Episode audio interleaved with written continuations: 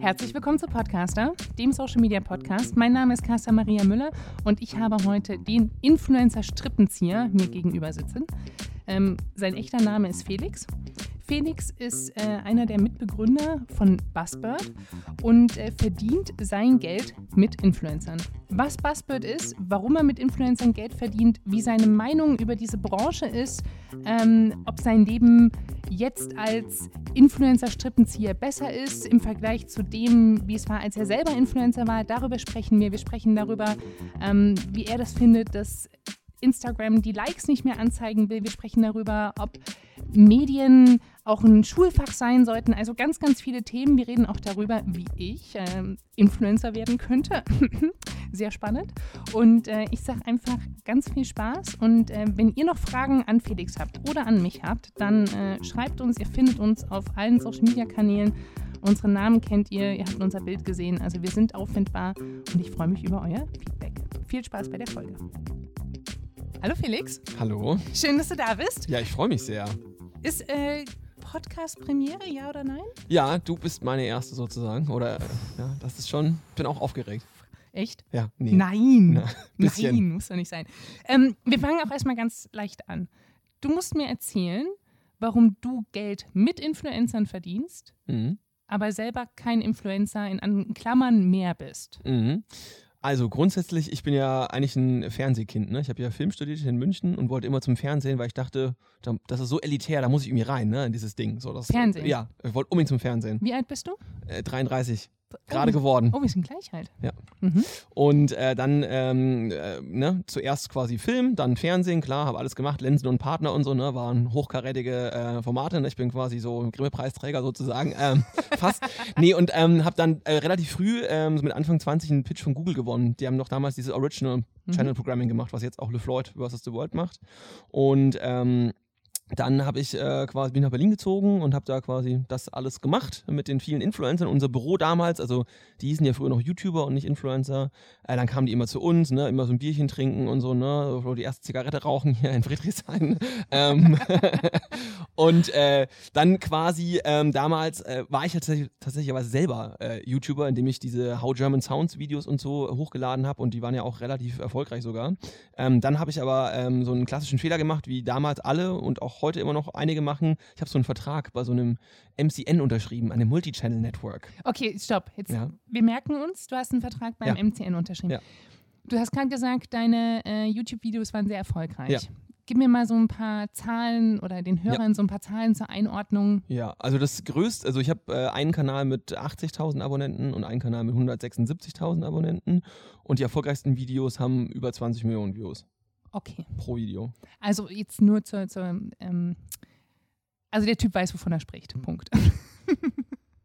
Mir macht das auch Spaß. Also Ja. ich finde es einfach mega geil. Das Medium ist sensationell. Ich liebe, gerade YouTube ist so mein Medium. Ich liebe YouTube. Sagst du YouTube in nur YouTube oder reden wir von Social Media? Also grundsätzlich ist, wenn ich, wenn ich meine Lieblings-Social-Media-Kanäle aufzählen würde, wäre das Platz 1 YouTube, Platz 2 Reddit Ja. ja. und dann kommt alles andere. Was ist alles andere? Instagram, Pinterest, TikTok? ja, Spotify, wenn man es, insofern man das noch als Social-Media-Medium erkennen kann oder erkennen möchte. Aber TikTok ja auch grundsätzlich, aber Ja. klar, ich bin natürlich auch, wie gesagt, bin 86er Baujahr, ne? das ist ja nicht mehr ganz so meine Plattform. Ja. Von daher bin ich schon, Facebook? Nee. Nee? Nee. Warum? Meine Mutter ist auf Facebook und seitdem habe ich mich entschieden, bin ich nicht mehr auf Facebook. Okay, also TikTok kommt bald wieder bei dir rein. Ja. Gut, also dann hast du beim MCN unterschrieben. Ja. Größter Fehler deines Lebens? Ja. Oh, 24, wow. 24 Monate Okay. Knebelvertrag. Give me all the juicy mir- details. Ja, Mann. Also, was, was die meisten ja nicht wissen, ist, man muss ja schon mal relativ viele Prozente abgeben an, ähm, an Google, fair enough, ja, weil die vermarkten ja auf YouTube die ganzen Pre-Rolls, ne? Also diese Werbungen vor den Videos. Wie Ähm, viele Prozente? Das darf ich nicht sagen, aber es sind auch nicht wenig. Und ähm, aber ich sage nicht, dass das schlecht ist, weil die machen ja die Vermarktung, Mhm. das ist schon fair enough, ja. Mhm. Ähm, äh, Im nächsten Schritt aber will dann so ein sogenanntes MCN, die dich ja locken mit Versprechungen wie, hey, bei uns bekommst du einen höheren TKP, also Tausender Kontaktepreis. Äh, wir machen dir Cross-Promos klar mit anderen Influencern und Product Placements hier on Fleek hier überall, ne? Und natürlich sagst du dann als junger Mensch, ja klar will ich das, ne? Weil ich weiß ja, ich habe gerade x Millionen Views im Monat, oder, ne? Und ähm, dann rechne ich mir aus, wenn die sagen, ich habe habe einen höheren TKP, heißt das ja more money. Ähm, das Problem ist nur, das stimmt alles nicht. Das ist das große Problem. Was meinst du mit, das stimmt alles nicht? Der TKP ist schlechter Okay. als die Standardvermarktung von Ja. Google. Ähm, die äh, Kooperationen können sie gar nicht machen, weil es ja immer noch eine Mensch-zu-Mensch-Beziehung ist. Und wenn halt meine Nase jemandem anderen nicht gefällt, dann wird der einen Teufel tun, mit mir eine Cross-Promo zu machen. Mhm. Dann diese ganzen Cross-Promo-Mechaniken, die früher im Zeitalter von Mediakrafts äh, quasi äh, Rise noch funktioniert haben. Dieses, ich lasse mal ein Abo da und äh, hier Like für Like und so, das ist ja, geht ja alles gar nicht mehr vom Algorithmus her. Ähm, ja, und es hat einfach alles nicht gestimmt. Ne? Aber ich musste dafür nochmal eine sehr hohe zweistellige Prozentsumme abgeben. Und wenn du am Ende des Tages als Künstler noch so 10% deiner Einnahmen behalten kannst, Mhm. machst du dir nicht Gedanken, ob das denn so smart war oder nicht, die Entscheidung. Und deswegen würde ich das schon als größten Fehler bezeichnen. Okay, wann war das? Mm, Ich mache Buzzword jetzt seit vier Jahren. Das heißt, ähm, davor, dann hab ich, war ich zwei Jahre schrecklich frustriert. Das heißt, ähm, so sechs Jahren, so 2013. 2013. Ja. Okay. Und ähm, geh mal weiter in deiner Lebensgeschichte. Also du äh, Genau, hast dann- dich dann Dann war ich schrecklich, war ich natürlich, nee, ich habe es aussitzen müssen. Okay. Zwei Jahre lang aussitzen Zwei müssen, Jahre lang aussitzen müssen. bis der Vertrag vorbei ist. Und dann kündigt man und dann Mhm. freut man sich. Und dann habe ich mir damals gedacht, hey, es sind sicherlich noch andere Menschen so naiv, wie du das warst, Felix. Mhm. Ähm, und das kann ich auch aus meiner jetzigen Sicht äh, bestätigen. Mhm. Und deswegen haben wir damals ja Buzzword gegründet, weil wir genau das anders machen wollten.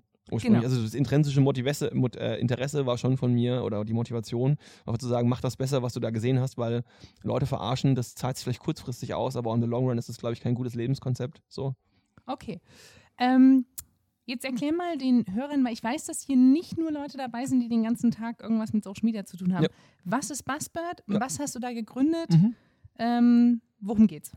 Also grundsätzlich wollen ja Werbetreibende, Marken, also mit Influencern arbeiten. Also Pro7 möchte, dass Influencer XY sagt, hey, du musst 20.15 Uhr Topmodel gucken. genau. So. Müssen sie gar nicht, ist eh so erfolgreich. Aber ähm, Absolut. Oh, puh, Max Konto hört zu, ja. Aufpassen. Äh, Nein, Spaß. Ähm, genau, das wollen die natürlich und äh, diese beiden Parteien müssen irgendwie zusammengebracht werden. Mhm. Und der ursprüngliche Gedanke von Buzzbird war, wie man es halt so macht im Internet, ja, hier Scale to the Max, du baust eine Plattform ähm, und dann melden sich auf der einen Seite die Marken an, auf der anderen die Influencer, so ein bisschen Tinder, ne, äh, für Influencer-Marketing quasi und dann klappt das schon alles. So, das war quasi der, der Elevator-Pitch. So, wir bauen Mhm. Und eine das Technologie. war 2016. äh, ja. Okay.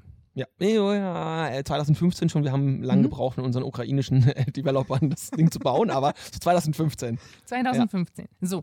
Und ihr habt gesagt, also euer Businessmodell besteht daraus, ihr bringt Marken und Influencer zusammen und sagt, hey, ihr beiden können zusammenarbeiten. Das war der damalige Pitch, auf jeden Fall. Okay. Mit einer Technologie. und heute? Mm, Es hat sich äh, herausgestellt quasi, dass die Branche beidseitig sich langsamer professionalisiert, als ich das angenommen hatte, oder auch wir, sag ich mal. Ähm, aber auch die Needs jetzt anders sind. Ne? Also es geht jetzt nicht mehr drum, quasi, so, Tinder ist jetzt auch für Freundschaften ne? und nicht mehr nur für die schnelle Nummer. Und damals war sicherlich die, ja, ja, habe ich, hab ich mir sagen lassen. So, ne? Keine Ahnung. Spannend. Ja.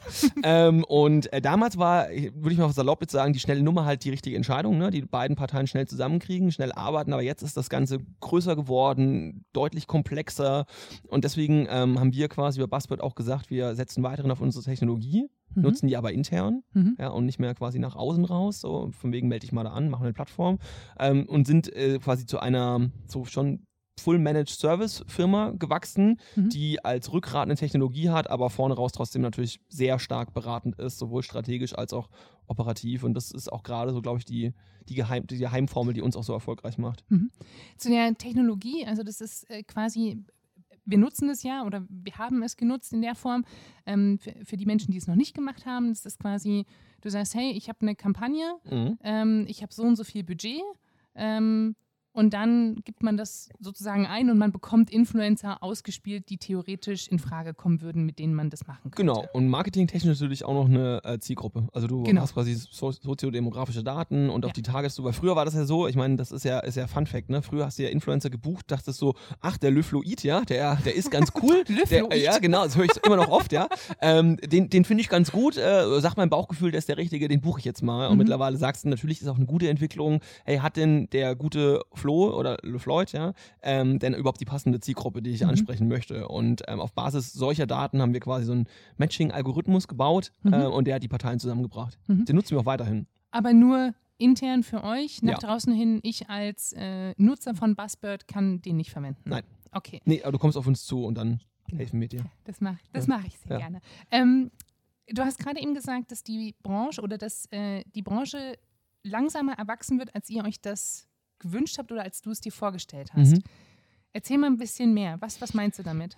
Naja, weißt du, also das Thema ist, ähm, jetzt um mal aus der Technologieperspektive Mhm. weiterzusprechen, um ähm, dass Menschen perfekt deine Technologie benutzen können, setzt dir ein gewisses Mindestmaß an A, Interesse voraus, so eine Technologie zu nutzen Mhm. und natürlich auch äh, Education zu verstehen, was da dahinter steckt, ja.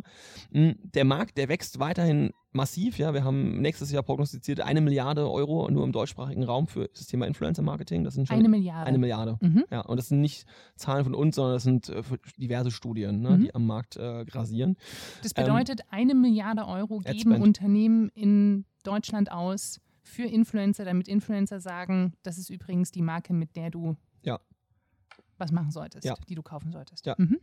Wie ist es aktuell dieses Jahr oder wie ist da die Entwicklung? Weißt du das? Also war das jetzt dieses Jahr die Hälfte nur oder Nee. Ja, das, das kann ich schlecht sagen. Als wir gestartet sind, haben wir damals das Volumen in Deutschland so auf 71 Milliarden Euro, äh, Mhm. Entschuldigung, 71 Millionen, 71 Millionen, oh, mhm. Milliarden wären schön, äh, 71 Millionen Euro ähm, Mhm. festgelegt und das haben wir auch recht gut so natürlich damals kalkuliert. Ähm, und wenn du da schon siehst, es war ja vor knapp jetzt, wie gesagt, fünf Jahren, ähm, von 71 Millionen auf eine Milliarde, da kannst du ja ungefähr ahnen, was das Mhm. für ein Hockeystick nach hinten raus ist. Mhm. Und Mhm. die Entwicklung letzten 18 Monaten ist schon rasant. Glaubst du, dass ähm, dieses Wachstum weiterhin so nach oben gehen wird oder gibt es da dann irgendwann mal wieder so ein paar Dämpfer? Also weil dieses Influencer sind ihr Geld nicht wert und Influencer sind overhyped und dieses Mhm. Ganze, also das kommt ja so in Wellen immer wieder über die Branche und dann schreibt wieder die DWDL drüber und dann hat es wieder ähm, B&V aufgegriffen und dann sagen wieder alle Chefs, oh nee, doch nicht Influencer-Marketing. Mhm. Ähm, ist es für dich so ein, merkt man diese, diese Einbrüche oder ist es eher was, was eigentlich nur oberflächlich stattfindet? Ich glaube, das ist halt ganz ehrlich gut für Klicks, ja. Mhm. Und die Unternehmen, die darüber schreiben, leben ja von den, von den Klicks auf ihre Webseite und Mhm. ähm, die schreiben halt das, was dann auch letztlich Klicks bringt. Ich kann ja aus Experten- oder Ja. Branchensicht das überhaupt nicht bestätigen. Okay. Also es wächst eher stärker, die Kunden sind sehr loyal. Mhm. Ähm, ich denke auch bei anderen Firmen, jetzt nicht nur bei Buzzbird.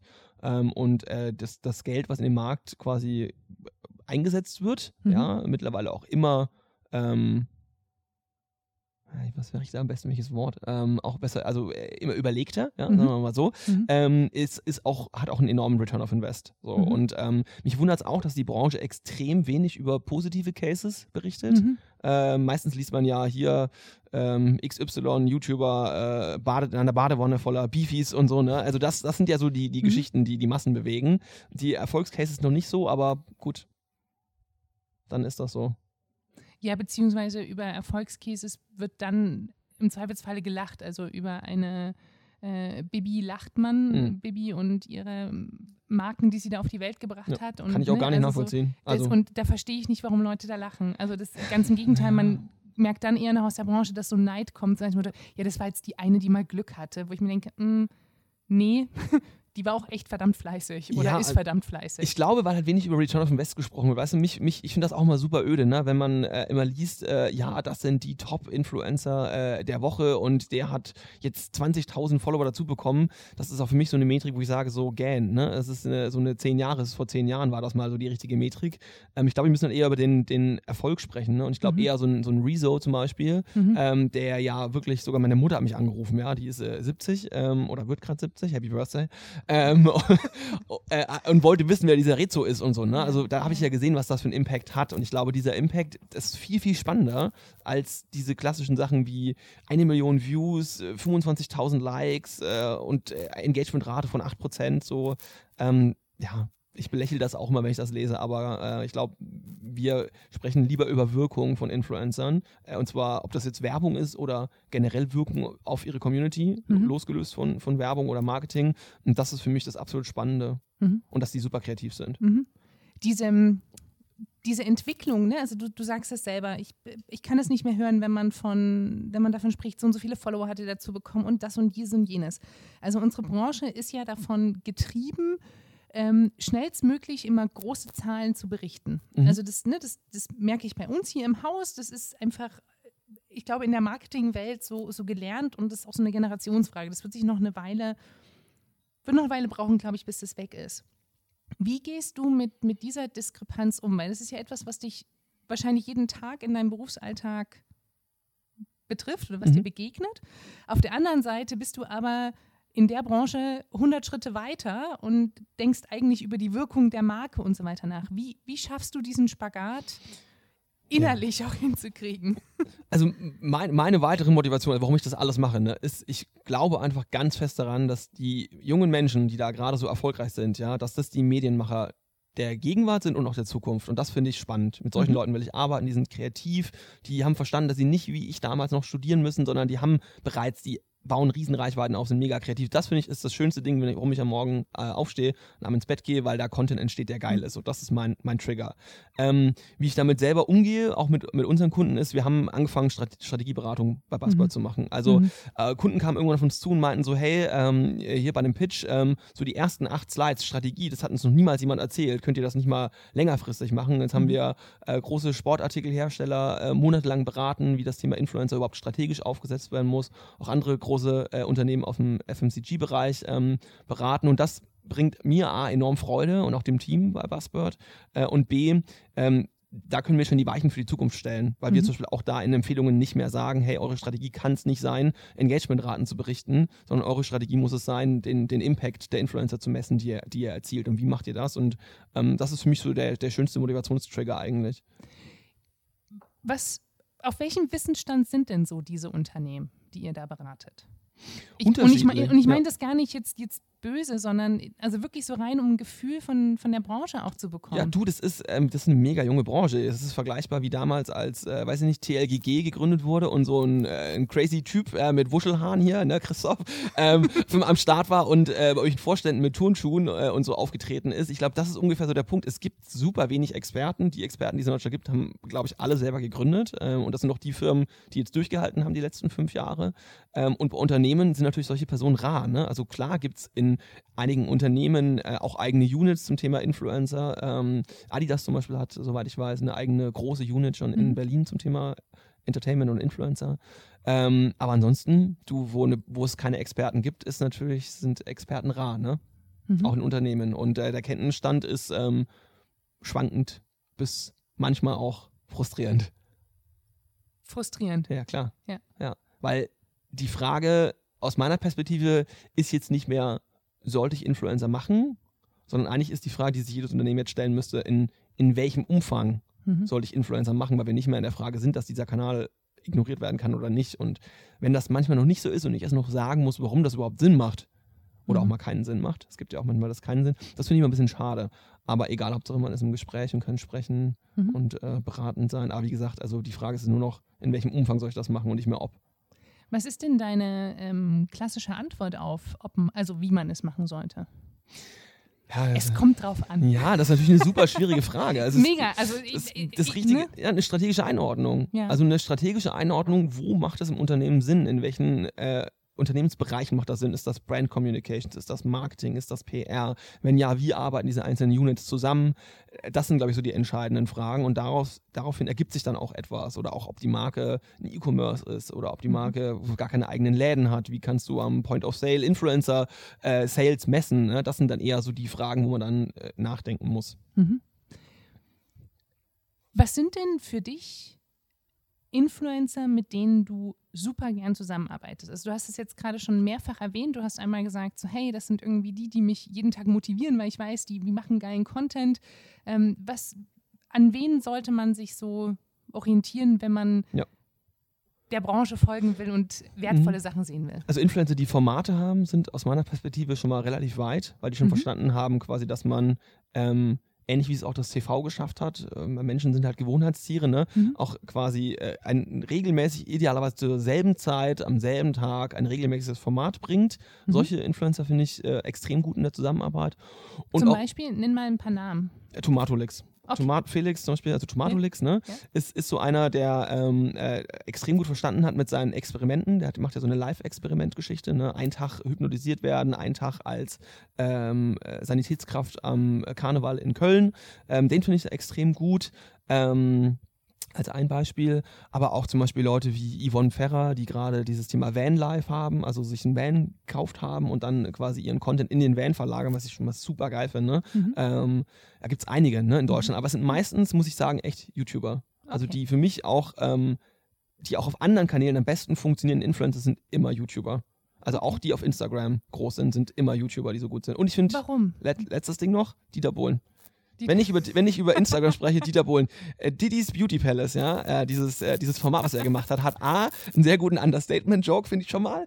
Und er hat als erster in Deutschland verstanden, ähm, dass man Instagram als Videoplattform betrachten sollte und nicht als, als Bildplattform, so, ne? Also das war auch der erste Influencer. Er hat konsequent festes Format gehabt, so jeden Tag zur selben Zeit, diese Dieters mhm. Tagesshow mhm. ähm, und ist auch in den letzten sechs Monaten ja um über eine Million Follower gewachsen und das war für mich so ein Paradebeispiel, wie man es richtig macht. Mhm.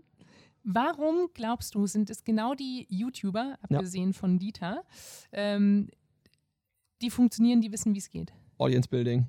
So, das ist einfach das Hauptding. Du musst wissen, wie du deine Community baust und mhm. wie du mit denen interagierst. Und äh, Google war da relativ früh relativ gut, auch mhm. in Sachen Creator Education. Die haben damals ja neben dem YouTube Space in Berlin auch diese, ähm, äh, dieses Creator Playbook released ähm, und auch Kurse online gemacht, die man abschließen kann, um zu verstehen, wie man so Audience Development macht. Und die YouTuber haben eine sehr guten Skill, wie man seine Community aufbaut und die auch pflegt mhm. und deswegen auch mitnehmen kann auf andere Plattformen und dann da die Audience genauso interaktiv ist, ähm, wie sie eben auch auf YouTube ist, ne? weil es da auch einfach langfristige äh, Inhalte sind. Ne? Bei YouTube muss der über 10 Minuten mittlerweile sein, damit du überhaupt so relevant bist. Und ähm, das finde ich extrem stark und das sieht man auch immer wieder. Und das sind auch die Influencer, die wirklich auf Instagram die Engagementraten über 9% haben. Ja. Ähm, wenn wir jetzt bei den wir sind jetzt mal so ein bisschen zu den Influencern rübergekommen. Wenn jetzt, wenn ich von dir höre, dieses Audience Development und, und Audience beschäftigen und interagieren und so weiter so wichtig ist, ähm, wie, was rätst du Influencern, wie sie mit ihrer Audience umgehen sollen? Fragen stellen ihr habt einen Dialog. Oft, wenn die zu mir kommen und fragen, oh Felix, äh, was soll ich denn machen? Hier, ich habe irgendwie nur zehn Kommentare, wo ich auch dann frage, ja, fragst du denn was? Also du, mhm. wir sind ja, es ist ja dasselbe im Marketing wie auch jetzt zwischenmenschlich, ne? Du musst eine Frage stellen, mhm. sonst wird der andere aller Voraussicht nach er hat sich wenig sagen, außer Great Shot, I like und so ein Flammen-Emoji, ja. ja. Das ist halt, äh, ähm, und das ist so ein Ding, mhm. wie man einfach anfängt, mit denen zu sprechen. Ähm, und grundsätzlich auch die Community noch stärker zu integrieren, mhm. über Inhalte mitentscheiden lassen. Mhm. So, ne? Nutzt die Funktion, die es da gibt, fragt, was ihr machen sollt, fragt, ob es denen gefallen hat ähm, und baut so auch ein ganz starkes Vertrauensverhältnis auf, weil die Menschen machen ja alles. Also die Fans machen ja alles für ihre Künstler, ne? denen sie folgen. Hast du manchmal Angst vor Fans? Ich, nee. Also nicht ja, du persönlich, ja. sondern also, oder machen, machen Fans dir Angst? Nee, nein, nicht. Also ich hatte mal eine unangenehme Erfahrung, als ich damals so ein paar lustige Videos gemacht habe mit so Klischees, dass äh, mhm. mir so ein paar Leute äh, so an die, an die Gurgel gegangen sind, äh, digital, von wegen so, ah, was du da machst, ist ja, das ist ja die Verunglimpfung der deutschen Sprache. Und ich so, ja, hast schon verstanden, dass das äh, alles Ironie ist, ne? Das fand ich dann manchmal ein bisschen frustrierend, ähm, dass man da darauf hinweisen muss. Aber ansonsten, ähm, macht es mir jetzt keine Sorge. Ich finde es eher toll, dass da Leute so bereitwillig sind, zu Hunderttausenden äh, so den Kontakt zu suchen und auch die Chance zu haben. Ich meine, weiß nicht, wir sind ja gleich alt, ne? ich meine, wir sind ja. der Generation Bravo. Da haben ja noch irgendwelche Redaktionen gefiltert, was ich erfahren habe. Und jetzt sehe ich ja sowas, zum Beispiel Manu Neuer gerade macht, so privat. Und das ja. ist doch großartig. Ich meine, das ist doch die größte Errungenschaft. Glaubst du, dass äh, Influencer Angst haben sollten vor ihren Fans? Nö, aber ich kann verstehen, wenn es manchmal vielleicht ein bisschen beängstigend ist. Schon, oder? Ja klar. Ich war auch damals auf den Video-Days, ne, als mhm. die noch äh, so groß waren, oder gibt es ja gar nicht mehr. Ne? Mhm. Ähm, wo dann auch in der ersten Reihe bei den Lochis reihenweise die 13-jährigen Mädels umgefallen sind, ohnmächtig wurden. Ich kann mir schon vorstellen, dass das einen eventuell ein bisschen einschüchtert oder einen auch Sorgen bereitet. Mhm. Aber ähm, nee, ich glaube sonst nicht, dass das äh, ein großes Thema ist. Ist es nicht absurd, dass ähm, Menschen, die in Anführungsstrichen nur andere Menschen an ihrem Leben teilhaben lassen. Also, ne, Lisa und Lena, Lochis, also so diese, diese ganze Generation, die heute auf der Bravo drauf ist, ähm, dass die quasi die, die Robbie Williams von damals ersetzt haben, obwohl sie in Anführungsstrichen kein Talent haben wie Singen oder Schauspiel oder sowas in der Form. Also, ne, wenn man jetzt wirklich bei, du hast gerade dieses Beispiel gebracht, so, ne, wir sind, wir sind beide Generation Bravo. Unser einziger Kontakt zu den Stars, die man bewundern konnte, waren halt Bravo, Girl, whatever. Mhm. Heute habe ich die überall, immer wenn mir Langeweile, wenn, mir, wenn ich Langeweile habe und ich auf eine Bahn warte, sind die bei mir in der Hosentasche und ich habe Zugriff auf die. I know what you mean, ne? Ich glaube, was wir halt einfach betrachten müssen da, ist, ähm, es ist halt ein neuer Kanal entstanden. Also mhm. damals der Kanal war ja einfach Musik. Ne? Das war ja. halt so die künstlerische äh, äh, ja. Ausdrucksweise.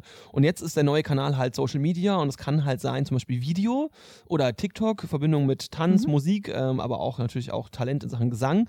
Und ich glaube weiterhin auch, dass diese Leute die Selbstdarsteller sind, eine sehr kurze Halbwertszeit haben, also die nichts machen, außer einen Lifestyle zu haben, weil mhm. das ist relativ schnell, glaube ich, recht dröge. Ähm, ich glaube aber schon, dass wir gerade auf, äh, auf YouTube und auf TikTok und gerade weil du auch Lisa Lena erwähnt hast, meine, die, die, die beiden sind ja wahnsinnig talentierte Tänzer und Entertainer und ähm, ich glaube auch, dass die sicherlich, auch wenn die mal moderieren sollten, so ähm, die Annemarie Warncross der Zukunft sind, ne? oder mhm. Annemarie äh, Carpenter heißt der mittlerweile. Ähm, und ich glaube auch, dass gerade äh, YouTuber ein, ein, extrem große Talente haben darin, was mhm. sie so tun. Ähm, und deswegen finde ich auch manchmal den Kanal Instagram ein bisschen schwierig, weil da natürlich suggeriert wurde und es war auch sehr lang, ja auch sehr einfach möglich, dort einfach große Reichweiten mhm. aufzuhauen, nichts außer halt ähm, jetzt mal neuestes Outfit zu posten. Was wie gesagt auch toll sein kann, weil auch viele haben ja auch ein schönes äh, Verständnis dafür, was irgendwie mhm. optisch ansprechend ist, aber am Ende des Tages glaube ich, dass die, die Talente haben, die Creator der Zukunft sind und die, die keins haben, jetzt eventuell einen schnellen Fame haben. Den rate ich auch, mhm. den mitzunehmen. Ist ja super, freue mich auch für sie, aber ähm, das wird, glaube ich, alles nicht so lang halten. Mhm. Also ich habe ja, ich habe ja einen heiden Respekt vor jedem Influencer. Also jeder, der irgendwie fünfstellig ist und diese Community hält und nicht gekauft hat. Also ich habe heiden Respekt vor denen, weil ich weiß Total. einfach, da ist unfassbar viel Arbeit dahinter. Ja. Ähm, das fängt bei Community Management an bis hin zu, dass man diesen Druck hat, ständig irgendwas produzieren zu müssen und natürlich auch permanent im Bild der Öffentlichkeit ist, weil äh, eben nicht nur der rote Teppich dann der Punkt ist, wo man öffentlich ist, sondern in dem Moment, wo man rausgeht und man erkannt wird. Also das ist, ich finde das unfassbar toll und wirklich beeindruckend, wenn Menschen das machen. Also ich habe da großen Respekt und gerade Lisa und Lena ähm, finde ich schon sehr beeindruckend. Vor allem international, ne? Das ist ja, das sind ja die einzig wenigen deutschen ja. Stars, die ja wirklich ja. international huge sind. Ähm, und das ist schon, finde ich, krasse Leistung. Und die natürlich Alter. auch menschlich äh, super auf dem Boden geblieben sind. Also die, habe ich auch ne, schon gehört. Das, die sind einfach, ne, down to earth, die haben eine super Family, die die da auf dem Boden halten. Das macht, äh, macht mega Spaß, denen auch zuzugucken und auch was man aus der Branche von denen hört und mitbekommt, das ist schon sehr beeindruckend. Ähm, dieser schnelle Fame, der wiederum macht mir Angst, weil ich finde, dieser schnelle Fame ist, also was heißt Angst? Angst ist übertrieben gesprochen, aber dieser schnelle Fame ist mit ein Grund dafür, warum dieser Teil von Social Media immer wieder durch den Schlamm auch gezogen wird. Ne? Und jetzt die Frage, was können wir, was kann die Branche dafür machen, dass eben Influencer-Marketing nicht permanent ähm, durch den Dreck gezogen wird? Das sind jetzt ja mehrere Punkte gewesen, ne? Was wir jetzt machen, dass die nicht durch den Dreck gezogen wird, oder meinst du dieser schnelle Fame? Weil der schnelle Fame ist den Leuten ja zu gönnen, ne? Also ja, ich mein, den gönne ich ich. Ich, ich gönne jeden äh, Influencer, der jetzt zum Beispiel, nehmen wir mal hier die, die ähm, Hazel. Die What, What the Hazel, ja? ja? So, die hat damals einfach super klug diese, dieses äh, äh, sehr mit einen Augenzwinkern zu betrachtende Video von Julian Bam, die Steuererklärung, mhm. ja? Mhm. Weißt du, wo alle drüber gehatet haben über diese Steuererklärung, so alle Boulevardzeitungen, mhm. so, der dumme Influencer, bla bla. Halt sie hat quasi ein super lustiges Video gemacht als Steuerberaterin und hat ähm, dann daraufhin ihre Karriere gegründet. Mhm. Ich meine, ich gönne ihr an diesem Moment all den ganzen Fame, die wurde ja auch schnell jetzt recht groß und so, ne, und macht jetzt auch anderen Content, dennoch ist doch super smart, wenn die anderen so destruktiv waren, äh, hat sie quasi das Beste draus gemacht ähm, und das so ein bisschen umgedreht mit ein bisschen Understatement und ist dadurch auch äh, groß geworden. Ähm, oder auch andere Influencer, die jetzt dann einfach einen, einen Trend schnell aufgreifen, weil die es einfach besser verstehen mhm. als andere, vielleicht traditionellere Medienmacher, ähm, dass halt gerade aus Amerika ein Trend nach, nach Europa schwappt, greifen den auf, werden dann auf dieser Welle groß, ist doch Hammer. Mhm. Ich kann ja mal, äh, um es auch zu, einfach zu sagen, meine ähm, Viralvideos entzaubern, ne? So ja. wie ich das gemacht habe. So, also ganz einfach. So, ich bin einfach Heavy Reddit-User. Ja, Reddit ist so mega Kanal, ne? Und auf Reddit siehst du prozentual, welche Subreddits schnell wachsen, ne? Also welche Unterkategorien. Und ich sehe quasi wirklich pro Sekunde, wie stark ein Suchvolumen ansteigt, weil die Menschen sich ja dafür interessieren. Mhm. Daraufhin habe ich einfach Videos in diesen Kanälen gemacht. Also ich hab, ja, so einfach läuft das. Ja, aber das ist halt ein Understatement. Das ist halt wie verstehst du den Kanal als Mensch, der auch in dem Kanal groß geworden ist und wie nutzt du dann den Kanal, um halt dann auch eventuell schnell groß zu werden? War ähm, dein Ziel auch immer schnell groß zu werden? Nee, aber schnell erfolgreich zu sein. Okay. Ja. mit möglichst geringen Einsatz. Ich habe auch mal ein Buch geschrieben, Mhm. ähm, die besten Facebook-Einträge äh, zum Thema Großstädte, äh, Mhm. Dinge, die Großstädter nicht sagen, Mhm. ähm, weil ich da damals einfach gesehen habe, das kommt gerade aus Amerika, so, ne, Dinge, die New Yorker nicht sagen, bla bla bla, und habe es halt in Berlin gemacht und dann auch ein Buch drüber veröffentlicht. Ähm, Mhm. Und ich denke mir halt so, hey, ist doch äh, cool, das Internet ist super schnell, du kannst alles ganz schnell testen, kriegst mega Mhm. schnell Feedback aus den Communities und von anderen Leuten und kannst daraufhin dann ein Produkt bauen oder eine Webseite bauen oder ein Video machen und das Mhm. ist, ist doch ist für mich das schönste Medium deswegen. Mhm. Online ist, ich bin ein Nerd. Ich Ja? bin immer im Keller gehockt und am Computer rumgeschraubt, ne? So, ja, klar, immer. Krass. Ja. Okay, aber wie, wie kriegen wir denn jetzt diese Influencer-Branche ähm, auf den Podest gehoben, dass die Leute dann nicht mehr drüber haten? Ja. Also ich glaube jetzt, dass Markus Söders Vorstoß, einen Influencer-Preis zu machen, ähm, äh, ist, ich habe es gerade gelesen, das fand ich sehr gut im, im Ticker, ähm, ist Gibt sicher- ja noch keine Preise für Influencer. Ja, ist sicherlich eine Option, ja. ähm, ob das jetzt äh, aus der CSU herauskommen sollte, sagen wir so dahingestellt. Ich glaube, die, die Grundproblematik ist einfach, weißt du, wir sind hier in einer Branche, die wurde jahrelang neglected. So, es wurde halt über, über alles gesprochen, über jeden Star, über jeden Celebrity, gerade TV, zu Recht, ja, aber nie über die Influencer. Auf einmal sind die halt schon da, da ist eine Parallelwelt entstanden. Ne? Wenn ich äh, so Bianca Klaassen sagt wahrscheinlich den wenigsten was, aber dann Bibi halt schon. Aber das ist ja nicht so, dass die Frau das seit zwei Jahren macht. Ne? Die ist ja schon seit un unzähliger Zeit erwachsen. Ich glaube, wir brauchen äh, noch stärkere Berichterstattung auf den Leuten, was sie so tun. Und wir brauchen natürlich neben Werbung ähm, einfach auch Impact-Themen. So, ich meine, nun mal wird der, der Klimawandel wird nun mal halt das Thema unseres Lebens sein, leider. Ähm, hätte ich, mir auch, hätte ich mir auch nicht gewünscht, aber ähm, ich glaube, wir müssen halt gucken, dass wir auch in diesen Themenbereichen jetzt stärker auch diese Influencer-Reichweiten nutzen, ähm, was ich auch gerade so als Herzensprojekt von mir auch sehe. Mhm. Ähm, und dann, denke ich mal, dreht sich auch so ein bisschen das Stimmungsbild. Und natürlich ist nur Werbung machen ähm, jetzt nicht gerade die sexieste Mhm. äh, Kunstform, wenn man so wenn man halt ein Künstler ist. Ne? Mhm. Aber wie gesagt, Cases, Cases, Cases, Cases, erfolgreich sein, ähm, gute Return of Invests haben in jederlei Hinsicht. Ich glaube, dann wird das schon. Oder halt weiterhin so äh, lustige Sachen machen, wie ähm, damals die junge Dame, die sich da mit, mit Beefies in eine Badewanne gelegt hat und äh, äh, alle Fachmagazine Deutschlands äh, darüber berichtet haben, dass das ja der nächste katastrophale Influencer-Fail war, nur um quasi den Spiegel vorgezeigt zu bekommen, dass das halt äh, Verarsche war. Ne? Und sie natürlich sofort, ohne es äh, zu recherchieren, ähm, darüber berichten. Mhm. So. Also Aufklärung, Aufklärung, Aufklärung. Ich glaube, ich habe das schon ein paar Mal hier ähm, in diesem Podcast gesagt. Ich bin ja nach wie vor ein felsenfester, ähm, von felsenfester Überzeugung, dass es das Fach Medienkunde in der Schule geben sollte.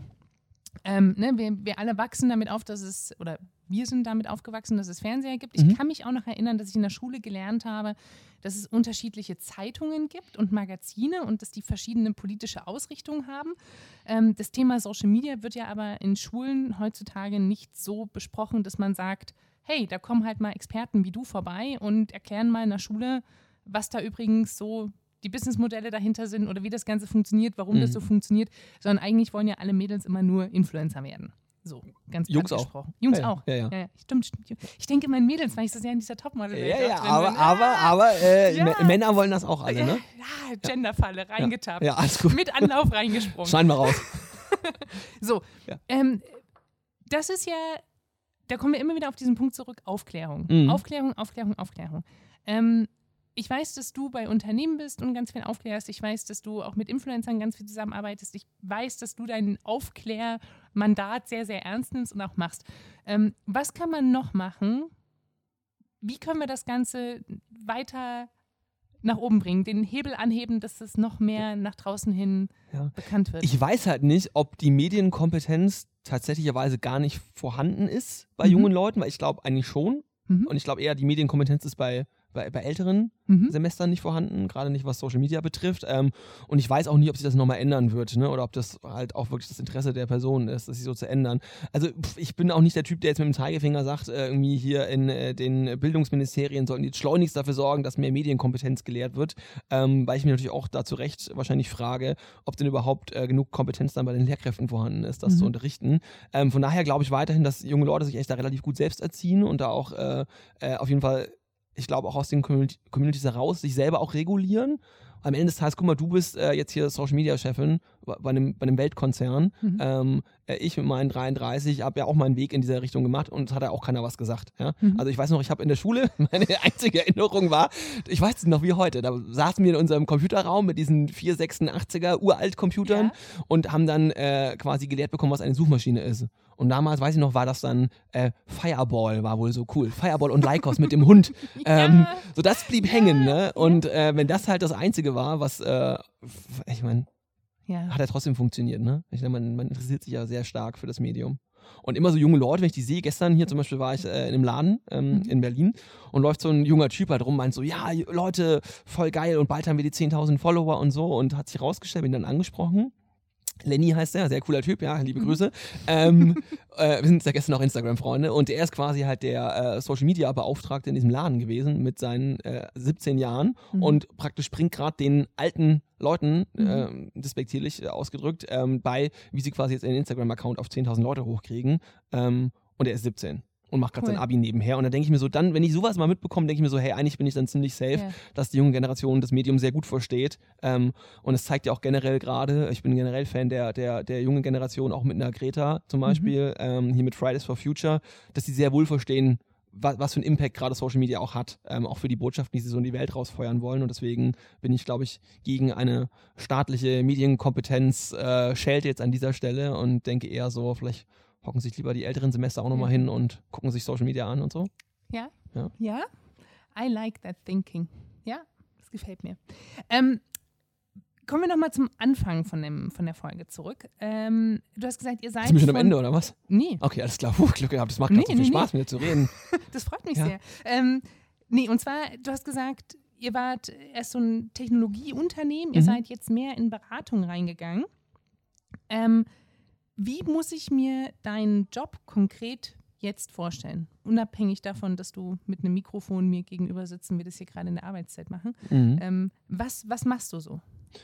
Ja, ich stehe um 12 auf, äh, gehe um 1 ins Büro und gehe um 2 nach Hause. Ja, nee, und zwischendurch ähm, warst du noch einen Kaffee trinken. Ja, genau. ja, eigentlich die ganze Zeit, ja.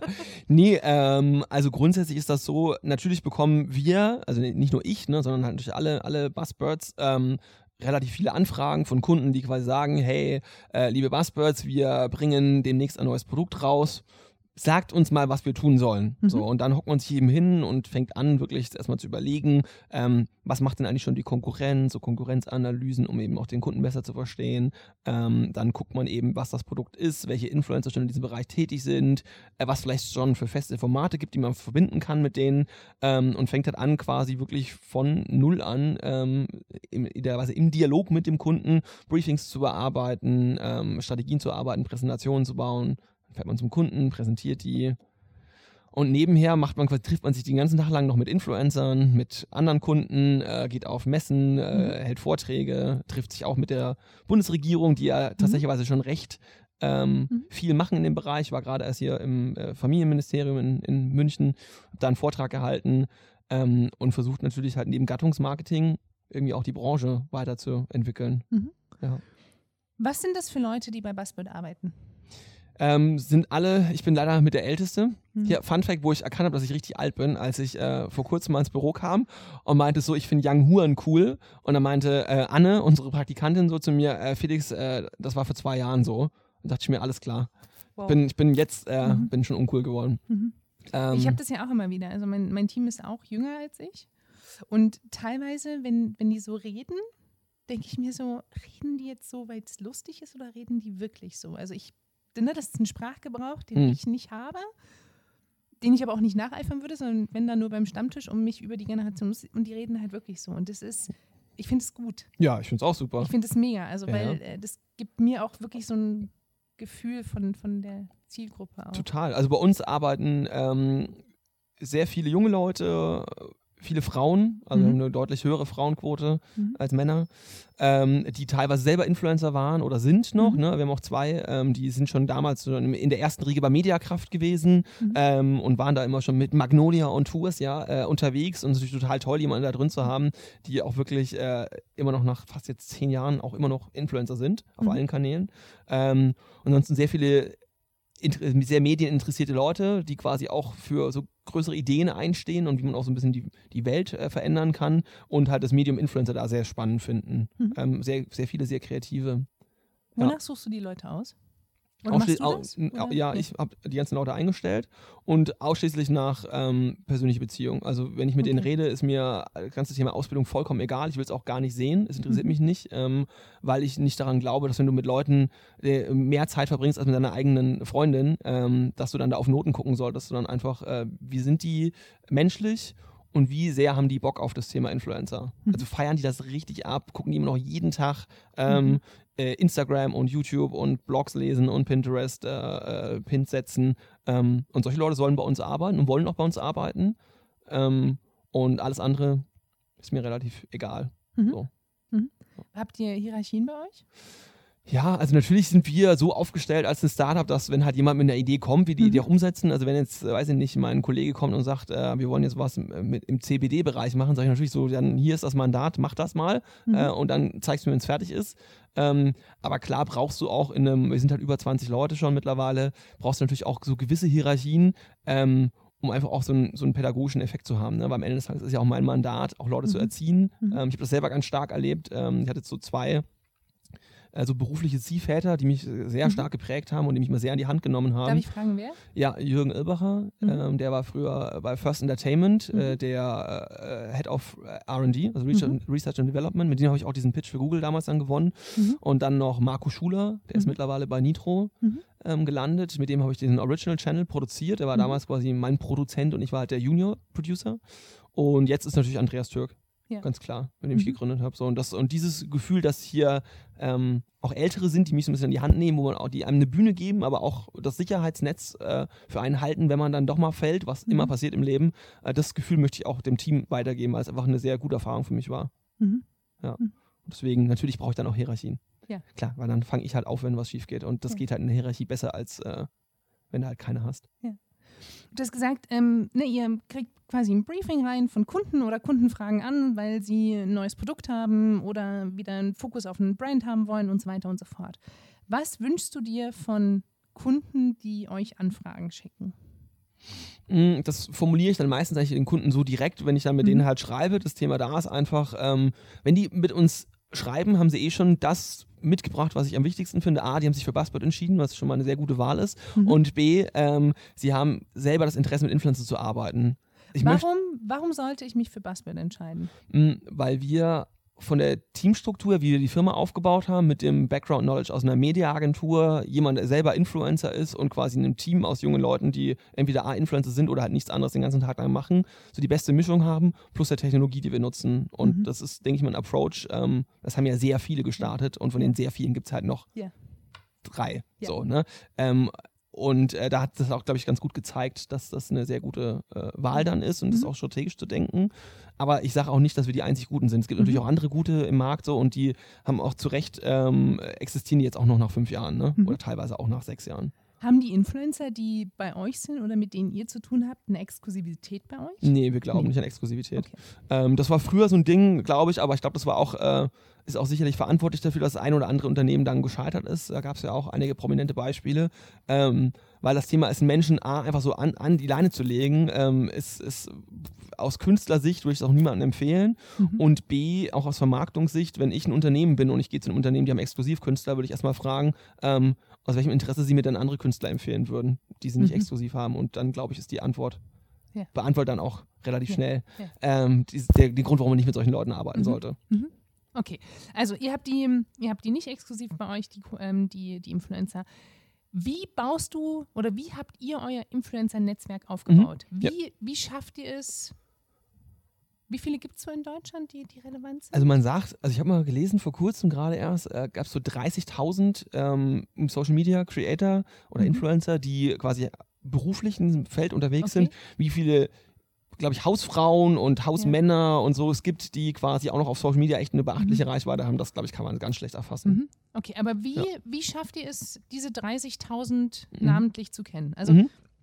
Ich habe dich auch vorgestellt, du bist äh, die Person, die ich anrufe, wenn ich äh, eine Handynummer oder einen Kontakt brauche.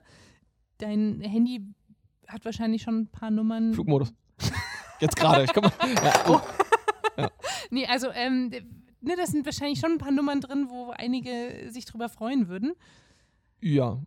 Also das Ding ist damals, also auch da die Story, wir haben halt früher, ich habe halt diese Late Night Show produziert, Mhm. ja, und wir waren einfach, haben einfach damals Influencer eingeladen, so. Mhm. Und da habe ich mir einfach meinen Traum erfüllt, weil ich liebe, ohne Scheiß, ich liebe einfach Influencer. Ich finde das Mhm. einfach mega geil. Da habe ich halt LeFloid eingeladen, weil ich den schon, weil ich immer Fan von ihm war. Und dann haben wir aber auch, äh, weiß ich nicht, die Atzen eingeladen, weil ich das halt einfach mega lustig fand, so dass die halt da sind und Paulina Ruzinski und äh, wie sie alle heißen. Und da haben wir einfach damals, habe ich die ganzen Leute kennengelernt quasi, weil ich die halt auch gebucht habe für die Show. Und da ist, hat sich natürlich das Telefonbuch dann schon recht schnell gefüllt, ja. Mhm. Und auf der anderen Seite glaube ich einfach, dass wir auch den Leuten das Gefühl vermitteln, dass wir A, mit Menschen langfristig arbeiten wollen, dass wir immer noch wissen, dass da Menschen dahinter stecken und nicht irgendwelche, weiß ich nicht, Display-Ads sind, ja, so Mhm. seelenlose. Ähm, und ich glaube, das kommt einfach gut an und wir haben äh, tatsächlich auch da bin ich auch sehr stolz drauf, sehr große Kunden, Mhm. äh, die sehr langfristig denken. Mhm. Und natürlich dann weiß man auch, wenn man mit dieser Firma arbeiten möchte, führt halt der Weg dann dazu nur über Buzzword, äh, was ja Mhm. auch ein schönes Kundencommitment ist. Und denke mal, das spricht sich halt auch rum. Mhm. So. Ähm, und jetzt ist es so, dass wir noch gefragt, wie bleibt man so on top of the game, wer so gerade neu ist. Ich muss sagen, ich oute mich weiterhin dazu, dass mein Lieblingsmedium halt YouTube ist und ich einfach immer Hast noch. du heute noch gar nicht Nee, ne? gesagt. Aber ich muss das weiterhin sagen. Sag, sag noch mal, was ist dein, dein, deine Lieblings-Social-Media-Plattform? Facebook. ähm, ich gucke mir einfach wirklich jeden Morgen noch im Bett die YouTube-Trends an und am Abend, wenn ich schlafen gehe, auch und zwischendrin auch. Und dann gucke ich natürlich auch über Tools, welche Influencer gerade äh, on fleek sind, damit ich nicht mehr wie bei Young Huren erst zwei Jahre zu spät bin.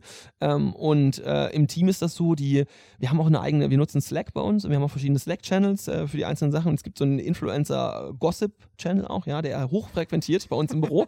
ähm, sehr gut gepflegt von Was, was, Ann-Kathrin. was wird da so reingeschrieben? Alles. Was Die, alles? die wissen alles, das ist richtig abgefahren Aber was zum Beispiel?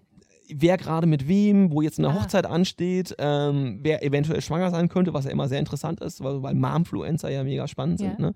ähm, äh, bis hin zu, äh, ja, alles, alles. Ich weiß auch nicht, woher Ann-Kathrin ist, das Brain da drin. Ich weiß nicht, wie sie das macht, aber die weiß alles. Spannend. Ja, ist voll gut. Ich würde auch gerne mal andere in unseren Slack-Channel einladen, aber das Feature gibt es jetzt erst seit, glaube ich, zwei Wochen. Das ist ja, das ist ja, könnte man ja theoretisch eine ne Bravo über Influencer machen. Gab es schon mal, ist leider gescheitert. Ja, muss ja nicht in Print sein. Ich Ja. glaube, Print ist auch ein bisschen Gibt's auch. Ich ich glaube, wer das, weißt du, wer das krass macht? Promiflash. Ja, ja, klar. Macht super viel mit Influencern. Also, stimmt, ja. man, ne, das. Ähm, die machen, haben das schon verstanden, dass äh, das recht gut zieht.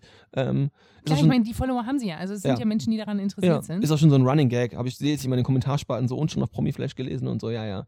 Ähm, ja, also ja klar, darüber. Und am Ende des Tages einfach Interesse, ne? Also Ja. wenn du halt einfach daran interessiert bist, dann wirst du Mittel und Wege finden, halt dich darüber zu informieren. Mhm. Ja. Mhm. Aber ich glaube, es sind halt nicht die klassischen Marketingkanäle, über die man sich über Influencer äh, also informieren kann. Ich glaube jetzt nicht, dass.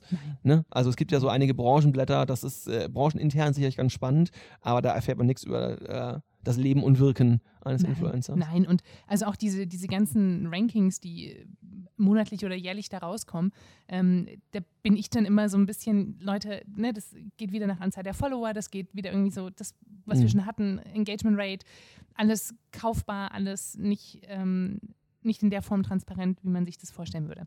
Okay, also pass auf, wir kommen nochmal zurück zu deinem eigentlichen Business. Kunde kommt an, ihr habt beraten, ihr bringt Kunde und Influencer zusammen. Mhm. Jetzt hast du ganz am Anfang gesagt, ähm, als du beim MCN unterschrieben hast, fandst du scheiße, dass die einen Share bekommen haben. Mhm. Jetzt So einen hohen Share. Bitte? So einen hohen So Share. einen ja. hohen Share, Mhm. genau. Jetzt bekommt ihr aber auch einen Share dafür. Nee, wir machen alles pro bono. Und rettet noch den Planeten. Nee, wir haben es transparent gemacht. Die, die Okay. Mechanik auch da ist, ne, die Leute denken immer, es ist irgendwie so ein, so, ein, so ein Zauberding, was man da gemacht hat. Nee, wir war relativ simpel. Wir haben einfach von Anfang an transparent beiden Mhm. Parteien gesagt, was, wir, was unser Geschäftsmodell ist. Und das war Mhm. einfach da, die Art und Weise, wie man auch kommunizieren sollte, generell. Auch Mhm. mit Freunden, nicht nur mit Mhm. Geschäftspartnern. Mhm. So Transparenz. Äh, und das war alles das ganze Geheimnis. Okay. Ja. Und ähm, also ne, wir- arbeiten ja auch mit euch zusammen. Ja. Sehr happy, sonst würden wir es ja nicht machen. Und dementsprechend, also ich kann das nur unterstützen, weil ähm, auch wenn Leute zu mir kommen, Maria, nenn mir mal ein paar Influencer, bin ich immer so, Leute, es gibt sehr viele da draußen, du hast es Mhm. gesagt, 30.000. Ich werde jetzt nicht diesen einen aus meinem Hut ziehen können, der perfekt für dich ist. Es gibt immer Experten auf Themengebieten und Klar. ne, die braucht es auch, weil die Branche halt auch nicht mehr nur noch Social Media ist, sondern man das mittlerweile ja auch auf den einzelnen Channels. Ist ein äh, weiterer Kanal, genau. Und, Ja. äh, und ein Channel ja auf jeden Fall. Und es gibt, wie gesagt, da draußen ja schon drei, vier Experten. So, jetzt habt ihr die beiden zusammengebracht. Ja. Ähm, inwieweit begleitet ihr dann die Arbeit, die sie zusammen machen? Ich, also schon, wir nehmen die schon beide an der Hand, mhm. also sowohl in Sachen Abnahmen als auch in Sachen Kommunikation. Ähm, also natürlich äh, sind wir auch dafür, äh, treten wir dafür ein, dass die auch direkt kommunizieren miteinander, mhm. was manchmal gewollt ist, manchmal aber auch Kunden gar nicht wollen oder auch Influencer nicht wollen, muss man mhm. ehrlicherweise auch mal sagen. Ähm, und äh, je nachdem quasi auch, wie umfangreich die Idee ist, auch von wem die Idee stammt, weil teilweise entwickeln ja auch wir die, die mhm. Dachideen quasi für so eine ganze Kampagne, ähm, begleiten wir das dann schon wirklich von, von Anfang bis zum Ende, also mhm. wirklich bis zu dem Moment, wo dann auch wirklich hochgeladen wird. Ähm, und dann danach natürlich das Reporting äh, mhm. an den Kunden ähm, oder auch an den Influencer quasi, was er in Zukunft besser machen kann, ähm, was noch ausbaufähig ist, was aber auch richtig gut gemacht hat. Mhm. Ähm, ja, also schon wirklich mhm. komplett von A bis Z. Kann man pauschal sagen, äh, wen man mehr in die Hand nehmen muss? Kunde oder Influencer? Nee, ich möchte auch jetzt nicht an der Stelle quasi da einen so dann auf das Podest mhm. heben. Die sind beide, äh, freuen sich, wenn man sie an die Hand nimmt. Mhm. Ähm, auf den jeweiligen Themen, weil wo ein Kunde sich natürlich besser auskennt, ist in der ganzen Marketingwelt, was sind KPIs und so, ne? Warum ist ein Audience Retention Time auf einmal wichtiger als der View? Ähm, und der Influencer hat eher sich auf dem Kanal besser auskennt. Warum ist das an der Stelle besser, mhm. als die ersten 30 Sekunden lang schon irgendein Product Placement zu machen, weil er halt mhm. einfach weiß, nach sieben Sekunden springen die Leute sonst einfach weg oder mhm. innerhalb von sieben Sekunden. Und ich glaube, die sind die Experten auf dem jeweiligen Fachgebiet und wenn du dann so in der Mitte der so ein bisschen Dolmetscher bist, dann glaube ich, machst du deinen Job ganz gut. Du hast gesagt, wir müssen mehr über Cases sprechen, auf die man stolz ist, die gut sind. Ja. Ähm, hier ist deine Bühne. Ja, ich habe ja einen Maulkorb, ne? naja, aber ja. so eine, ein oder ja. zwei Sachen. Weil dann kann nämlich ich auch kurz mein Mikro ablegen und mhm. dir noch ein Wasser holen. Ach so, ja, das ist ja weißt nett. Du, das ist nämlich, ähm, also ich lege mein Mikro kurz ab und du darfst einen Case erzählen, auf den du sehr stolz bist. Ich höre aber zu. Ja, okay, alles klar. Also wie gesagt, für uns ist extrem wichtig, einfach Cases zu haben, die eine extrem große Wirkung haben auf beiden Seiten. Und ähm, wir arbeiten zum Beispiel mit einem äh, großen Video-on-Demand-Streaming-Anbieter zusammen. Jetzt keine Werbung machen an der Stelle. Und äh, da ging es darum, eine neue Serie. Das war die zweite Staffel dieser Serie, die in Berlin spielt und ein bisschen was mit äh, Rappern und so zu tun hat. Ja, kann man sich jetzt der ein oder andere denken äh, welche Serie das ist. Und ähm, wir haben einfach sowohl quasi verstanden, dass man da ähm, Rapper einbinden muss, sozusagen, weil die einfach diese Zielgruppe haben, die sich für dieses Gangstertum so interessiert, ja, als auch quasi klassische Schauspieler, die da eh schon mitspielen, auch mit einzubinden. Und dieser ganze Mix gemischt mit unglaublicher Authentizität ähm, und auch äh, Kreativität war sehr, sehr erfolgreich für alle Parteien und hat auch dafür gesorgt, dass diese Serie auf jeden Fall noch größer geworden ist, als sie eh schon ist. Ne? Ähm, da, da, bin ich schon sehr stolz drauf, weil ich das richtig gut fand. Ähm, war auch eine sehr schöne Kampagne. Ja. Also die die haben wir uns auch im Team Echt, ja? angeguckt. Mhm. Ja, freut mich. Und ansonsten generell, also alle Sachen, die halt einen Wirkungsnachweis haben. Ne? Ich finde es, wie gesagt, immer toll, wenn man danach sagen kann, hey, der Kunde hat entweder A, abverkauft tatsächlich, was ja so wirklich immer der Endgegner äh, des, der, des äh, Key Performance Indicators ist. Ähm, oder wenn quasi auch die Community zum Beispiel schreibt, ich erinnere mich noch, wo, was ich auch ganz toll fand, wir haben damals ähm, mit LeFloid gearbeitet ähm, für äh, in seinen Le News. Also LeFloid hat ja dieses mhm. Le News Format mhm. und er hat noch niemals Werbung da drin gemacht, noch nie, ja, sein mhm. Lebtag nicht. Und ähm, damals ging ja dieses Adpocalypse-Thema durch die Medien, für die, die es nicht kennen. Ähm, das war quasi die Bezeichnung, weil äh, Google angefangen hat, auf kritischen Videos, die sich mit dem Thema ähm, Nachrichten beschäftigen, Videos zu entmonetarisieren was sozusagen der Durchstoß für alle News-YouTuber war. Und ähm, wir haben quasi gesagt, pass mal auf, Flo, regardless of uh, the content, wir machen bei dir jetzt Product Placement, ähm, damit du A, deinen Content weitermachen kannst, weil er halt kurz davor stand, weil es sich halt nicht mehr rentiert, das wahrscheinlich dann nicht mehr weiterzumachen, also zumindest hat er darüber berichtet. Ähm, und wir waren die Ersten, die bei Flo dieses Placement gemacht haben und die Community hat dann geschrieben, hey, uns ist egal, ob du Werbung machst in The News, Hauptsache wir können weiter dieses geile Format anschauen. Und das ist für mich so Win-Win-Win. Mhm. So, die Community bekommt das, was sie will, mhm. News. Flo kann sein mega erfolgreiches Format weitermachen und der Kunde quasi hat auch noch in diesem Format quasi einen Ritterschlag gehabt, dass er der Erste sein konnte und sowas finde ich echt cool. Mhm. Was ich auch geil finde, haben wir nicht gemacht, ist Edeka ähm, mit den Ostboys. Das fand ich ziemlich gut. Die haben ja diese, diese Ausbildungskampagne gemacht und ich habe das immer so Misfit-Mechanik genannt, also jemanden zu nehmen, der auf den ersten Blick ja überhaupt nicht passt zu dem Konzern ähm, und dann auch die Eier in der Hose zu haben oder die Eierstöcke, ähm, äh, die, äh, die Ostboys, da wirklich das einfach so kreativ durchziehen zu lassen, wie sie jetzt immer sind, muss man sich echt mal anschauen. Mhm. Ähm, fand ich auch Hammer, fand ich mhm. richtig gut. Es war einfach kreativ, war das Burner. Ja. ja. Also kann ich alles unterschreiben, finde ich alles sehr gut. Du, durch die Presse geht aktuell, dass äh, Instagram ja in verschiedenen Ländern gerade testet, äh, keine Like-Zahlen mehr anzuzeigen. Mhm. Ähm, ich muss dich das fragen. Was sagst du dazu? Ja, ich habe gestern von. Also für, für die, die ja. es nicht wissen, das, ähm, es wird gerade getestet, dass man quasi nicht mehr sieht, wie viele Likes ein Bild bekommen hat. Man selber als Owner von dem Channel sieht es natürlich, aber ähm, der Endkonsument sieht halt nicht, oh, das haben schon 20.000 Leute geliked oder nur 1.000 Leute. Ähm, das soll quasi nicht mehr sichtbar sein. Also ein äh, bekannter Kollege, André, hat gestern oder vor kurzem, ne, ich weiß ja nicht, wann das hier veröffentlicht wird, ähm, äh, eine, äh, eine Mutmaßung angestellt, dass er vermutet, der Grund dahinter sei, ähm, dass Instagram in Zukunft möchte, dass für die Insights bezahlt wird von Werbekunden. So. Das ist für mich quasi eher der, der, die Worst-Case-Annahme. Die Best-Case-Annahme aus meiner Perspektive wäre, dass wir endlich mal die, die, die jungen Leute von diesem wahrscheinlich immensen Druck, den sie haben, Mhm. ähm, entlasten. Ähm, dass es eben nicht mehr darum geht, wie viele Likes man hat oder wie viele Follower, sondern eher dann darauf anspielt, wie kreativ bist du denn.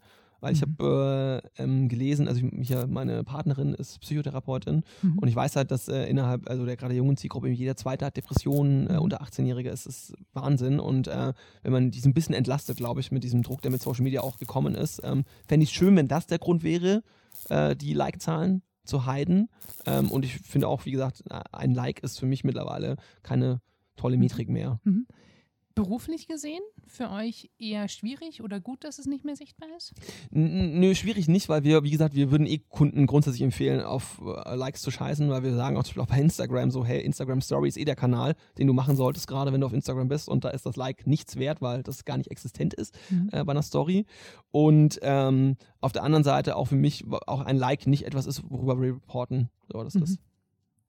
Gut, Engagement Rate kommt natürlich mit. Ja. Also, ne, das sind ja alles so Sachen. Ja, Es ist ja immer eine, eine Basis auch davon. Also, weil wir haben im Team auch ganz lange darüber diskutiert. Ich habe gesagt, mir ist es relativ egal, ob es sichtbar ist oder nicht. Ich möchte natürlich die Transparenz haben, dass wenn ich mit jemandem zusammenarbeite, ich schon sehe, wie gut kommen die Bilder an, wie ist die Engagement Rate auch, also ne, so, das, weil das ja schon eine Wertigkeit auch gibt. Und natürlich, ich weiß, dass man sich das alles kaufen kann, und aber so ein bisschen ein Effekt von dem, was die Influencer da produzieren, möchte ich halt schon sehen und Like ist ein Teil davon. Und ist auch für mich immer schneller Quick-Check, wenn ich gucken will, wie ist denn so die Ratio auf diesem Kanal Ja. bei den Leuten. Ähm, definitiv, aber will ich auch gar nicht absprechen. Ich finde das ja auch vollkommen richtig unterschreibt. Das ist eins zu eins. inhaltlich, bin ich da komplett bei dir zu sagen, so, hey, ich finde es mega, diesen Druck bei den Leuten wegzunehmen. Und das zwingt uns natürlich dann auch wieder als Marketingmenschen wieder neu zu denken. Ja. Was ich ja liebe an dieser Branche, weil es halt nie einschläft, sondern von einem Tag auf den anderen sich ändern kann. Und das ist das, was den Job so spannend macht, finde Ja. ich. Ähm, nichtsdestotrotz wäre das ein geiles Statement, wenn das doch tatsächlich passiert. Ja, definitiv. Also ich bin äh, schon äh, Heiko durch mal, durchaus mal gesagt, ich finde es mega, bitte machen. Ja, Und so- Ich Ja. glaube nicht, dass das was mit Bezahlen zu tun hat. Ich, ich, deswegen hätte ich aber bewusst ja auch gesagt, dass äh, ich zitiere hier einen Ja, Kollegen, der das, ja. äh, ich glaube, äh, vor kurzem in der W&V, glaube ich, Ja. war das, hat das äh, veröffentlicht. Ähm, ähm, ist, das, äh, man kann schon sich vorstellen, dass das sein könnte, aber ob das so ist, who knows. Also ist jetzt alles pathetisch hin und her geblubber. Ähm, egal. So, wir kommen tatsächlich ans Ende. Mhm. Wir, sind, wir, sind, wir sind fast durch. Ich habe eine letzte Frage an dich. Mm, angenommen, ich, ich stelle diese Frage sehr gerne. Ähm, angenommen, ich würde jetzt Influencer werden wollen. So, fünfstelliger Bereich Mhm. Instagram und so. Mhm. Was muss ich machen aus deiner Sicht? Ich, Carsten Maria Müller, 33. Wo siehst du noch Chancen für mich, dass ich Influencer werde und in diesem Bereich arbeitende und nicht mehr hier jeden Tag nach Unterföhring fahren muss? Ja, also ich glaube, dass du natürlich prädestiniert dafür bist, ein Influencer zu sein, weil du dich äh, in den Kanälen wahnsinnig gut auskennst und sozusagen die ganze Klaviatur sowieso schon beherrschst. Deswegen Mhm. ähm, wundert es mich, dass du noch gar keiner bist, äh, um das mal so zu formulieren. Ja? Vielleicht ist das nicht das Lebensziel. Ja, ja, das kann natürlich sein, ja, aber ich muss ja auf deine Frage antworten. Ja. Ähm, und ich würde mich einfach den Themen widmen, die jetzt in deinem Leben eine Rolle spielen. Mhm. Ähm, wie gesagt, äh, was ich ganz schön fand einfach auch, das hat auch die Influencer am Leben gehalten, die es jetzt schon so lange gibt, wie eine Bibi zum Beispiel.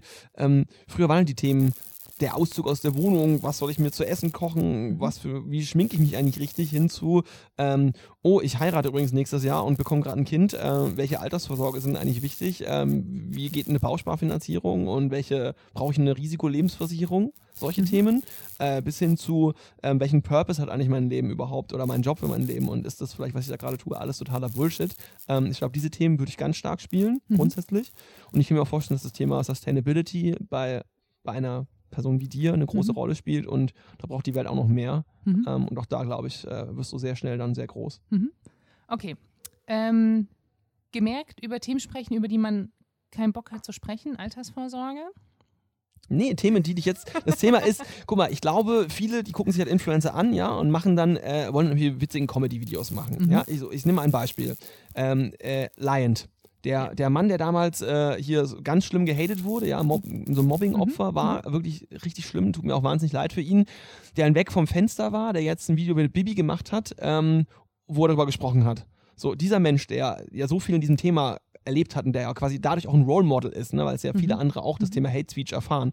Warum macht er nicht einen Kanal über das Thema? Mhm. Wenn der das doch weiß, dass das, dass das Ja. schlimm ist und so, dann soll er doch darüber ein Thema machen, anstatt jetzt wieder so lustige Videos zu machen, so Comedy-Skits, die er Mhm. vor zehn Jahren gemacht hat. Also das finde ich spannend. Sowas, so Dinge mit Purpose, die einen Impact haben, ähm, die, über die noch nicht jeder spricht. Mhm. So. Und das finde ich mega wichtig. Und wenn jetzt mal ein Thema ist, dass du zum Beispiel ein, ein Kind bekommst oder heiratest oder was ich Bitte die, keine Gerüchte in die Ja, Welt setzen. ja, genau. Ich bekomme kein Kind. Ich hätte gerne eins, aber ich äh, krieg meine, krieg's noch nicht hin, äh, meiner Partnerin. ähm, äh, das als Thema zu machen, so Ja. solche Themen, weißt du, die äh, wirklich, die, die, die du bist, so mega Mhm. authentisch sein, nicht verstellen, nicht irgendwie pseudolustige Sachen machen, weil irgendwelche anderen YouTuber das gerade cool machen oder Instagrammer. Ähm, Dieses authentisch sein, das, ähm, ne, ich sage das bei jedem Vortrag selber, ihr müsst authentisch sein, ne, auch als Marke, ihr müsst authentisch sein, ihr dürft mir nicht Sachen da und so weiter. Ähm, ich habe das Gefühl, dass man, dass dieses authentisch sein mittlerweile so ein paar sehr tiefe Schichten auch erreicht hat. Also es reicht nicht mehr darüber zu sprechen, dass ähm, ein Alltag äh, wo man mehr als 40 Stunden in der Woche arbeitet, anstrengend ist und man noch ein Privatleben nebenbei hat, sondern man muss halt mittlerweile auch wirklich die Hosen runterlassen und auch in Anführungsstrichen über intime Sachen sprechen, mit denen man eigentlich sonst nur über Freunde sprechen würde, um wirklich dieses Authentizitätserwartung erfüllen zu können. Siehst du es auch so? Ist es ja, klar, außer dass ich nur da nur anmerken würde, dass die Communities für die Influencer schon so sind wie Freunde, ne? Also von Mhm. daher machst du das eigentlich, also da gibt es für mich keinen Unterschied mehr. Also du musst mit den Leuten so reden, als ob Mhm. das deine Freunde wären, dann bist du authentisch. Wenn du quasi die Community so siehst als so das Beiwerk, weil man halt selber so wahnsinnig toll und interessant ist, dann glaube ich, ähm, bist du einer dieser Influencer mit kurzer Halbwertszeit. Mhm. Also red über die Themen, die eine Rolle spielen, mit denen du genauso reden würdest wie in Anführungszeichen mit deinen Freunden und dann, glaube ich, belohnen die Menschen das auch. Äh, und das funktioniert sehr gut. Gibt Mhm. eine ganz tolle Dame, äh, die macht das sehr authentisch, die über das Thema Female Dating so spricht, ja, Mhm. also wie, wie das wie Dating aus der Sicht auch einer Frau so Mhm. gerade läuft und was das, wie lustig das manchmal sein kann, aber auch wie sehr frustrierend. Ähm, und die hat das als erste gemacht, ist damit mega erfolgreich geworden. So, oder über das Thema Sex als Frau mal zu sprechen, ist ja auch mal voll authentisch, äh, anstatt das immer nur Männern zu überlassen, ähm, Mhm. äh, äh, um mal die Schubladen hier wieder zu öffnen. Ähm, hier Ines, ne, Anjoli. Ja. Und auch das war ja der Garant für ihren Erfolg. Mhm. Mega, mega authentisch. Und die war einfach früh dabei. Ja, aber man bekommt halt dann auch diesen Stempel. Klar, das muss einem natürlich bewusst Und das sein. ist halt, ne, das ist so ein, ich finde, ne, das hat, das hat eine Bibi unfassbar gut geschafft, finde ich. Äh, wie sie von, von ihrem, ich sag mal, früheren Ich zu Mhm. jetzt verheirateten Mama, äh, ne, wie sie das alles kombiniert und vereinbart. Unternehmerin, ja. Absolut Unternehmerin, also wie sie das alles unter einen Hut kriegt, finde ich unfassbar gut. Aber das ist natürlich krasse Arbeit, wo ich auch sage, ähm, Hut ab, wie viel die auch von ihrem Privatleben auch preisgeben. Also Ja. Übrigens der Grund, warum ich nicht Influencer bin, weil ich Ja. mein Privatleben gerne privat behalte. Ja, das kann ich auch nachvollziehen. Ähm, aber andererseits, klar, diese, diese Persönlichkeiten, die da auch erfolgreich sind, haben ja auch ein gewisses Selbstdarsteller-Gen. Ne? Ähm, und äh, ich glaube, ohne das geht es auch nicht auf Dauer. Ja. So, außer man macht halt, glaube ich, Podcast ist dafür ein relativ gutes Medium, Ja. weil es halt nicht visuell ist. Ne? Da kann man Ich sage, quatschen. Podcast ist äh, das schönste Medium, um ähm, intensive Gespräche zu führen, weil die Menschen nicht darauf bedacht sind, ihren Bauch einziehen zu müssen. Mhm. Ich habe meinen auch gerade raushängen Ich lassen, auch. nonstop. Ja. Ja. aber wir haben auch einen Tisch dazwischen. Ja, wir sehen es noch nicht mehr Ja. von uns gegenseitig. Also dementsprechend super entspannt. Eine allerletzte Frage zum Abschluss. Ähm, du warst mal Influencer. Ja. Krass viele Klicks, Kohle darüber gemacht.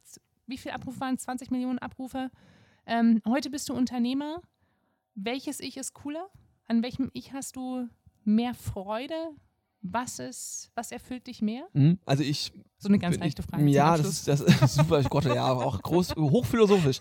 Also, ähm, ich bin grundsätzlich mit, mit mir selber sehr im Reinen und sehr zufrieden. Ich glaube, ich habe immer zur richtigen Zeit die richtigen Entscheidungen getroffen, weil man Unternehmer ist und weil man aufhört, Künstler zu sein oder Influencer. Heißt aber nicht, dass ich das auch nicht in Zukunft wieder umdrehen werde und sage, ähm, ich will kein Unternehmer sein, ich will lieber wieder jemand sein, der Impact auf andere Menschen hat, außerhalb von Marketing. Ähm, von daher mal gucken, was die Zukunft so bringt. Ich danke dir. Danke auch. Große Freude. Spaß gemacht mit dir. Ja, ja. Endlich. Endlich. Ja, eins auf der Bucketlist abhaken. Yes. Ja, ja. Und das schon so Mitte des Jahres. Absolut. Verrückt. Ja. Danke dir. Danke.